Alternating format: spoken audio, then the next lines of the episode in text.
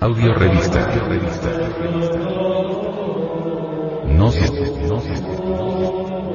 Edición 195 agosto de 2010.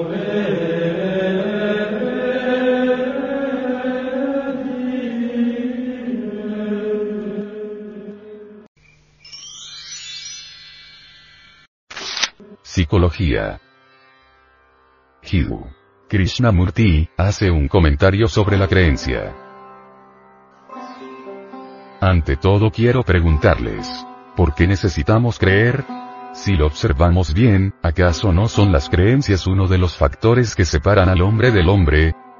Vosotros creéis en Dios y otros no creen en Dios, de suerte que vuestras creencias os separan los unos de los otros. La creencia a través del mundo está organizada como hinduismo, budismo o cristianismo, dividiendo así a los hombres. Estamos confusos y pensamos que por medio de la creencia disiparemos la confusión, es decir, a la confusión se le sobrepone la creencia, con lo cual esperamos que la confusión sea disipada. Pero la creencia es una mera evasión del hecho de la confusión. Ella no nos ayuda a enfrentar y a comprender el hecho, sino a huir de la confusión en que nos hallamos. Para comprender la confusión, la creencia no es necesaria. La creencia solo actúa como pantalla entre nosotros mismos y nuestros problemas. De suerte que la religión, cuando es creencia organizada, se convierte en un medio de eludir lo que es, de escapar al hecho de la confusión. El hombre que cree en Dios, el hombre que cree en el más allá o que tiene cualquiera otra forma de creencia, elude el hecho de lo que él es. ¿Conocéis a estos que creen en Dios, que practican el puja, que repiten ciertos cánticos y palabras, y que en su vida diaria son tiranos, crueles, ambiciosos, tramposos, deshonestos? ¿Encontrarán ellos a Dios? ¿Buscan realmente a Dios? Ha de encontrarse a Dios mediante la repetición de palabras, mediante la creencia, pero esa gente cree en Dios, adora a Dios, va al templo todos los días, hace de todo para eludir el hecho de lo que ellos son. A semejante gente vosotros lo consideráis respetables, porque se trata de vosotros mismos. De suerte que vuestra creencia en Dios, es una evasión de los existente, y por lo tanto no es en absoluto religión. El hombre rico que acumula dinero con su crueldad, con su deshonestidad, con una explotación sagaz, cree en Dios. Y vosotros también creéis en Dios, vosotros también sois ladinos, crueles, suspicaces, envidiosos. Ha de encontrarse a Dios mediante la deshonestidad, el engaño, los arteros ardides de la mente, el hecho de que coleccionéis todos los libros sagrados y los diversos símbolos de Dios, ¿es acaso indicio de que sois personas religiosas? La religión, pues, no consiste en esquivar el hecho. Religión es comprensión del hecho de lo que vosotros sois en vuestras diarias relaciones. Religión es la forma de vuestro lenguaje, vuestra manera de conversar, de dirigiros a vuestros criados, de tratar a vuestra esposa, a vuestros hijos, vecinos. Mientras no comprendáis vuestra relación con vuestro prójimo, con la sociedad, con vuestra esposa e hijos, tiene que haber confusión. Y cualquier cosa que hiciere, la mente que está confusa engendrará tan solo más confusión, más problemas y conflictos. Una mente que elude lo existente, los hechos de la interrelación, jamás encontrará a Dios. Una mente agitada por la creencia no conocerá la verdad pero la mente que comprende su relación con los bienes, con las personas, con las ideas, la mente que ya no lucha con los problemas que la interrelación crea y para la cual la solución no está en el retiro, sino en la comprensión del amor, solo una mente así puede comprender la realidad, la creencia es una negación de la verdad. La creencia obsta a la verdad. Creer en Dios es no encontrar a Dios. Ni el creyente ni el incrédulo encontrará a Dios porque la realidad es lo desconocido y vuestra creencia o no creencia en lo conocido, es una mera autoprotección y por lo tanto no es real. Yo sé que creéis y sé que ello tiene muy poco sentido en vuestra vida. Hay mucha gente que cree. Millones que creen en Dios y hallan consuelo. En primer término, ¿por qué creéis? Creéis porque ello os brinda satisfacción, esperanza y decís que da trascendencia a la vida pero en realidad vuestra creencia tiene muy escaso significado, porque creéis y explotáis, creéis y matáis, creéis en un Dios universal y os asesináis unos a otros. El hombre rico también cree en Dios. y él explota cruelmente, acumula dinero, y luego edifica un templo o se hace filántropo. ¿Es eso creencia en Dios?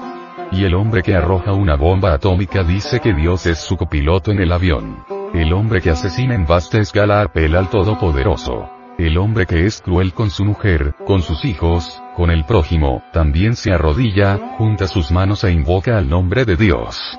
Todos, pues, creéis de diferentes maneras, pero vuestra creencia no tiene realidad alguna. La realidad es lo que sois, lo que hacéis, lo que pensáis, y vuestra creencia en Dios es un mero escape de vuestra vida monótona, estúpida y cruel. Además, la creencia invariablemente divide a la gente. Están los parsis, los hindúes, los budistas, los cristianos, los comunistas, los capitalistas, etc. La creencia, la idea, divide.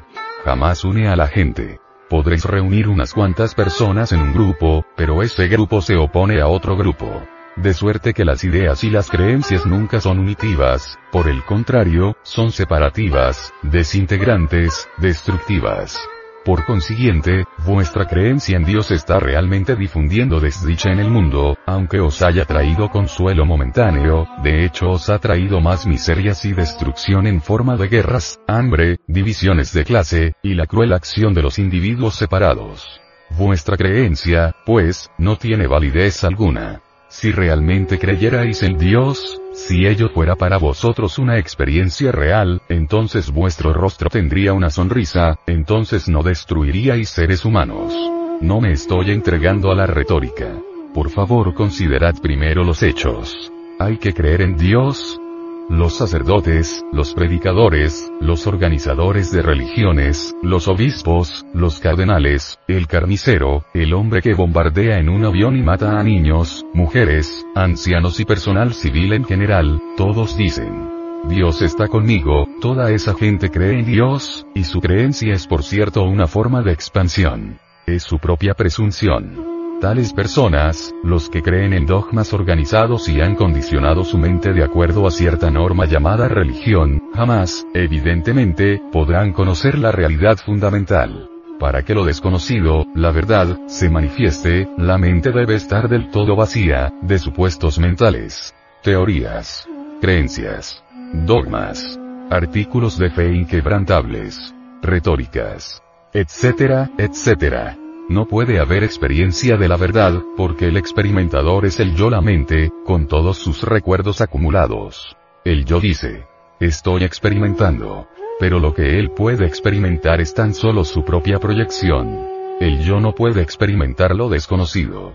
Solo puede experimentar lo conocido, lo autoproyectado. La cosa en que se cree o espera, lo cual es creación de la reacción, lo que comúnmente llamamos pensamiento, como renuencia del pasado. Resulta obvio que esa mente es incapaz de estar del todo vacía, completamente sola, y por lo tanto jamás podrá ser libre.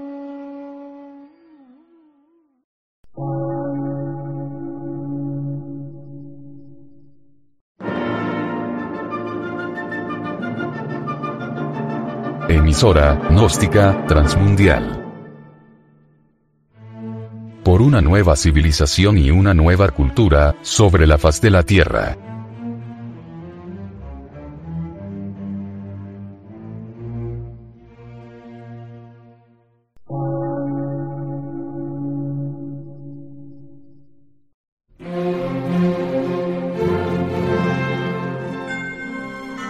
Medio de radiodifusión científico, artístico, místico y filosófico, de la Asociación Colombiana de Centros de Estudios Gnósticos, Antropológicos, Psicológicos y Culturales. A. C.